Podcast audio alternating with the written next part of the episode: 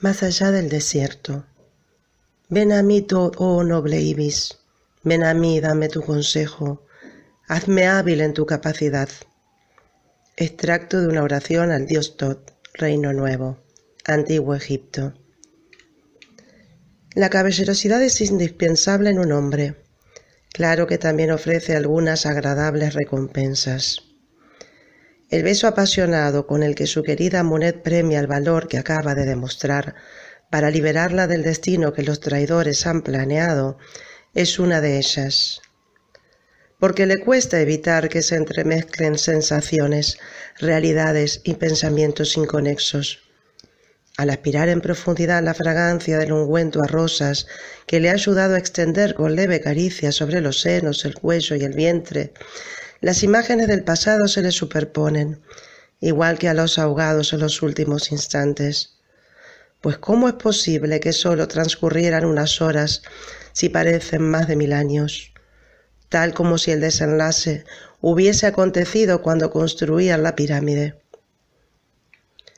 Al contemplar su belleza y deleitarse los ojos profundamente marrones delineados con col, en la túnica transparente salpicada de enormes gotas de fluidos y con el vuelo rozándole los hermosos talones que tocan la sanguinolenta espada que yace sobre el suelo, en el grueso brazalete de oro con incrustaciones en lapislázuli, turquesas y esmeraldas, en cuyo centro se halla la figura de Isis que él le obsequió, tiene la certeza de que jamás se arrepentirá de la decisión tomada.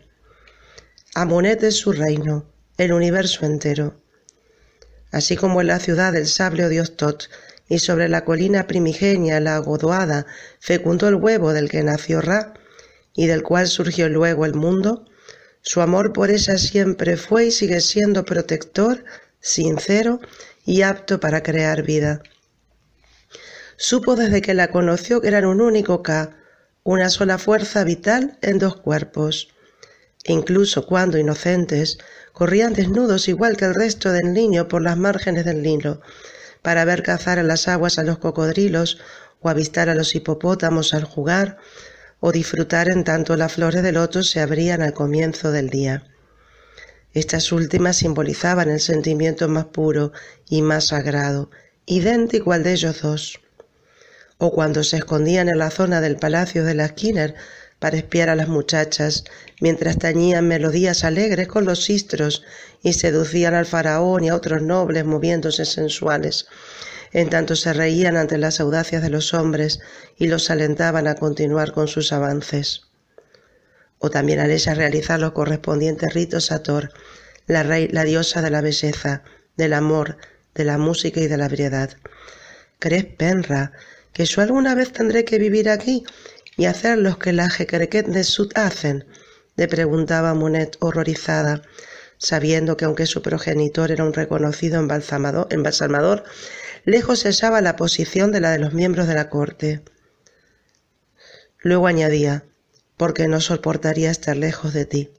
Jamás, exclamaba él con seguridad, cogiéndola de las manos y mirándola directo a los bellos ojos. Luego le explicaba, dentro de unos años fundaremos una casa y tú serás mi pareja. Yo siempre cuidaré de ti y tendremos decenas de hijos. Cuidaremos uno del otro, Penra, le replicaba la pequeña, más tranquila. Y luego agregaba, porque mi padre me dará una dote y con ella montaré un negocio para los dos. ¿Qué te parece tener muchos barcos que vayan al extranjero cruzando los mares y que regresen con sedas, ungüentos y joyas? Y señalaba algunas barcazas de pescadores que se dejaban arrastrar por la corriente. Por supuesto, él no tenía nada que objetar de que fuera independiente. En su familia la libertad y la fortaleza de las mujeres era una tradición. No en vano su tía Shepsut había empezado como regente del actual faraón cuando éste era un infante, para un par de años después reinar ella misma por derecho propio en las dos tierras y lo había hecho mejor que cualquier varón, proporcionándole prosperidad al reino durante décadas. décadas. Ni siquiera se separaron cuando él comenzó a estudiar en la escuela de escribas, ni más adelante al prepararse como arquitecto en el templo, iniciando una meteórica carrera en la administración. Es hora de irnos a vivir juntos a Munet, le dijo hacía unos meses, mientras ella descansaba a su lado, agotada, después de largas horas haciendo el amor. A continuación, agregó, en cualquier momento te quedas embarazada. ¿Y qué le digo luego a tu padre o a los míos? Pensarán que no quiero responsabilizarme, cuando lo cierto es que hasta ahora siempre me rechazas. Y se llevó la mano al corazón, como si le doliera. Tienes razón, mi amado Penra. No deseo que te sientas rechazado, exclamó la chica, y la risa, alegre como ninguna otra, le caldeó el cuerpo por entero. Y después le dijo pero estamos tan bien juntos que lo he ido dilatando por miedo a que un compromiso mayor arruine nuestra felicidad. ¿Cómo puedes creer que estar más unidos todavía podría arruinar lo perfecto? Y la colocó encima de él, estremeciéndose cuando los abundantes senos le rozaron el pecho. Imposible. Te amo más que a Tod, que a Ra y que a todos los dioses y diosas juntos. ¿Y más que a tu primo el faraón también? Le preguntó a Munet muy seria, mordiéndole el labio inferior con dulzura y moviendo las caderas para tentarlo. También. Espera, no te menes. Necesito pensar, quédate quieta. Y la retuvo poniéndole con firmeza la mano derecha en la cintura. La joven aguardó, impaciente, mientras él hurgó debajo de la piedra que le servía de almohada.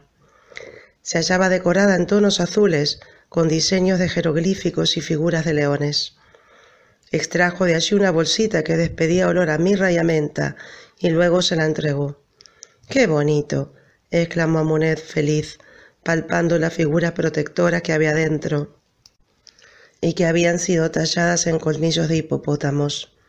Los protegerían al bebé y a ella durante el parto. Gracias, Penra, y le dio un beso cariñoso sobre la nariz. ¿Formamos una familia entonces? la interrogó, con la ansiedad reflejada en el rostro. Claro que sí, mi amado Penra. Siempre hemos sido uno y lo seguiremos siendo, le respondió al instante, y él no le impidió que lo sedujera, tal como era la intención de la joven, puesto que sus movimientos acompasados lo enloquecían. Dos semanas después, con el beneplácito de ambas familias, empezaron a cohabitar. El faraón, al saber de la unión, le pidió a la gran esposa real que le concediese a Monet un cargo importante. Ante esta solicitud enseguida la nombraron supervisora de los adornos. Lejos se hallaba de su situación durante la infancia y de los temores acerca del destino que la falta de sangre azul le podía acarrear, pues ascendió rápidamente la escala social gracias a su amor por ella. El padre de su mujer era Erich el que dirigía los embalsamamientos. Se trataba de una persona imprescindible, porque realizaba el mismo trabajo que el dios Anubi cuando Isis, empleando magia, convirtió en momia a su marido Osiris, con la finalidad de devolverlo a la vida después de que Set lo asesinara mediante un complot. De no ser por el progenitor de su amada y por los ritos que cumplía rajatabla, los cinco elementos que componían al ser humano, cuerpo, cava, nombre y sombra se dispersarían y a los fallecidos les resultaría imposible renacer en el Duat. Y el Ba, además, se quedaría en el mundo de los vivos, deambulando sin encontrar la paz. Claro que de ser hija primogénita de un embalsamador a convertirse en aristócrata y pariente del faraón había tanta distancia como desde Tebas hasta la estrella más lejana. Se sentían tan dichosos que apenas podían estar separados cuando trabajaban en las distintas dependencias del Palacio Real. Amunet se escapaba para hacerle compañía en alguna de sus horas solitarias y pasaba con reverencia la mano por los papiros en los que habían diseñado los planos del templo al dios Amón que pronto construirían. Y observaba fascinada las maquetas que representaban al detalle las numerosas estancias. Todavía no hemos realizado la ceremonia de estirar la cuerda, pero pronto lo haremos y podrás contemplar en la realidad del nuevo templo, mi amor. Le explicó, abrazándola por detrás y pasándole la lengua a lo largo del cuello. Estoy deseando, mi querido Penra, exclamó la chica, rozando el trasero contra su erección. Me enorgullezco por cómo diriges a miles de trabajadores y por el modo en el que logras crear tanta belleza. Bella eres tu cariño, y no te he creado, manifestó él, levantándole el blanco vestido y poseyéndola. Amunet se afirmó poniendo los pechos y la mano a la mesa donde se exhibían los prototipos, gimiendo, jadeando y moviéndose con la misma energía. Eres increíble. Media hora más tarde, ya saciados, percibió una vibración cerca de la puerta principal. El faraón se hallaba detrás del tapiz con la figura de Tot, analizándolos en silencio. ¿Cuánto tiempo llevaba allí? Se hizo el distraído para evitarle explicaciones embarazosas y prefirió omitir cualquier referencia a la intromisión. Un par de días después recibieron en el hogar y de parte del soberano un arcón con la figura de Isis y Osiris grabada en los costados y en la tapa, y que contenía un collar de oro para Munet con adornos en lapislázuli, turquesas y esmeraldas, que hacía juego con la pulsera que le había regalado hacía años, pero mucho más fastuoso. Para él, en cambio, había mazos, cinceles, escuadras complomadas, paletas con huecos para tintas, cálamos y tablillas. Es decir, todo lo que un escriba y arquitecto pudiese necesitar y de la mejor calidad. También les regalaba los seis esclavos que habían transportado los obsequios.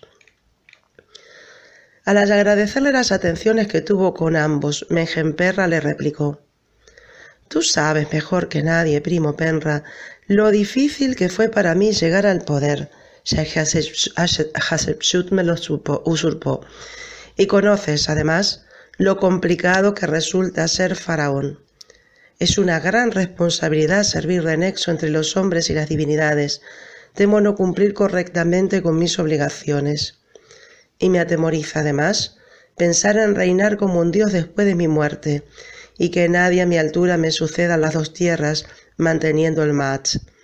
Por eso es necesario que tenga muchos herederos, para elegir al que destaque entre todos ellos. Se detuvo, lo analizó como si dudara, y continuó diciendo, cambiando de tema, Tus construcciones van a durar miles de años y mi nombre continuará en la boca de todos. Nadie me va a olvidar y gracias a ti me otorgarán vida. ¿Entiendes que tu labor es la más relevante de la corte? Te necesito siempre a mi lado, pase lo que pase. Estoy seguro de que tú también cumplirás con el deber que te impone tu condición. Se sintió orgulloso de que lo reconociera de esta manera, pues admiraba al faraón. Era bastante mayor que él y desde pequeño había sido su modelo a imitar. Cuando se lo repitió a Munet satisfecho, le sorprendió que no lo felicitara contenta y de que su mirada fuese huidiza. Tuvo que insistirle inclusive para que le dijera algo. Te mereces lo mejor de este y del otro mundo, mi amado Penra, expresó al fin pero creo que pones demasiadas esperanzas en el faraón, que al fin y al cabo solo es un hombre. Le chocó el comentario despectivo, ya que iba en contra de las creencias del buen súbdito. A la jornada siguiente, al salir del trabajo un poco antes, decidió ir en busca de Amunet. Cuando llegó ella se hallaba enfrascada en una conversación con la primera esposa real y no advirtieron su presencia. Lo que me estás pidiendo es inhumano y nadie se lo merece, le dijo su pareja, contrariada, mostrándole una inusual familiaridad.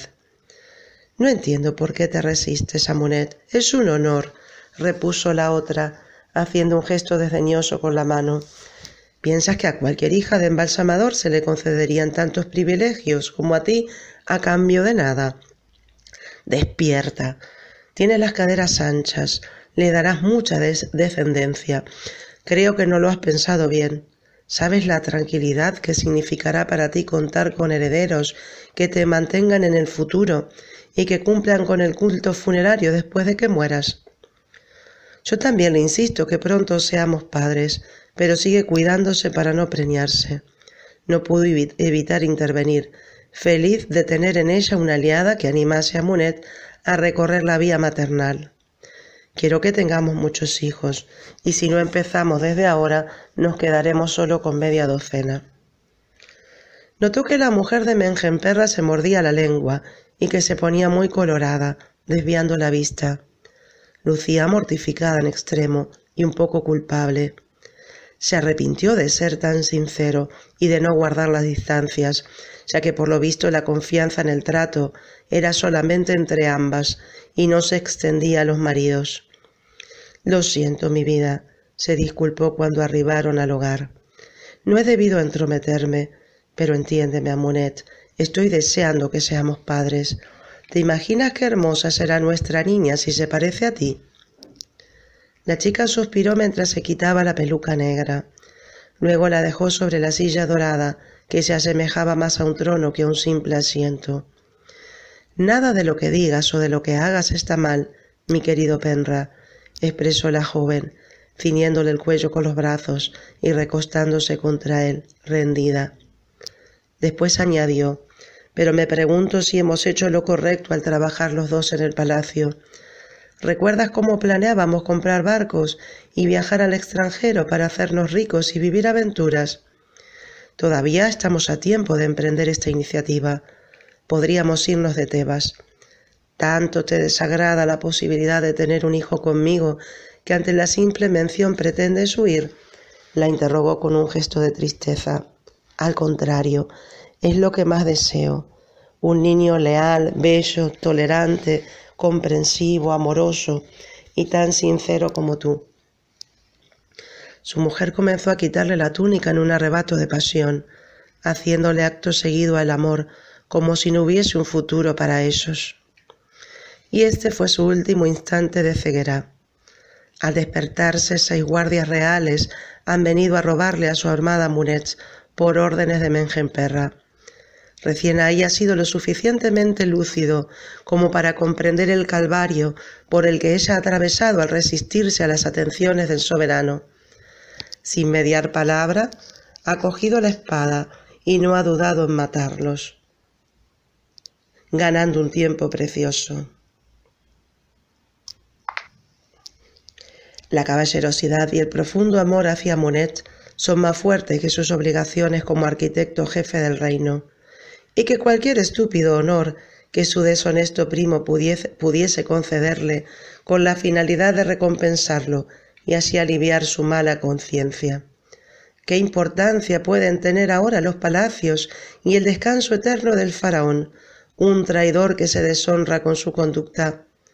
Por el que se pudra sobre una de las márgenes del Nilo y que le sirva de comida a las hienas, a los cocodrilos y a los leones. Ha sido un tonto al no advertir el deseo intenso por Amonet desde que lo sorprendió amándose con los cuerpos, apoyados sobre la mesa de las maquetas, tal como le explica a ella entre lágrimas, mientras huyen con la totalidad de las monedas y de las joyas.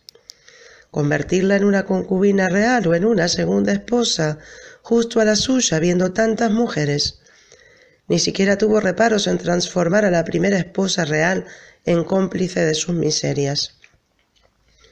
Sobre la marcha comprenden que el destino de ambos se halla más allá del desierto, en Nubia tal vez, o en Atenas, cumpliendo con los sueños de infancia. No le temen a los escorpiones ni a las cobras, ni a las tormentas de arena que engullen ejércitos. Guiados y protegidos por Tod nuevamente, juntos serán felices y pronto se olvidarán de la pérfida Tebas.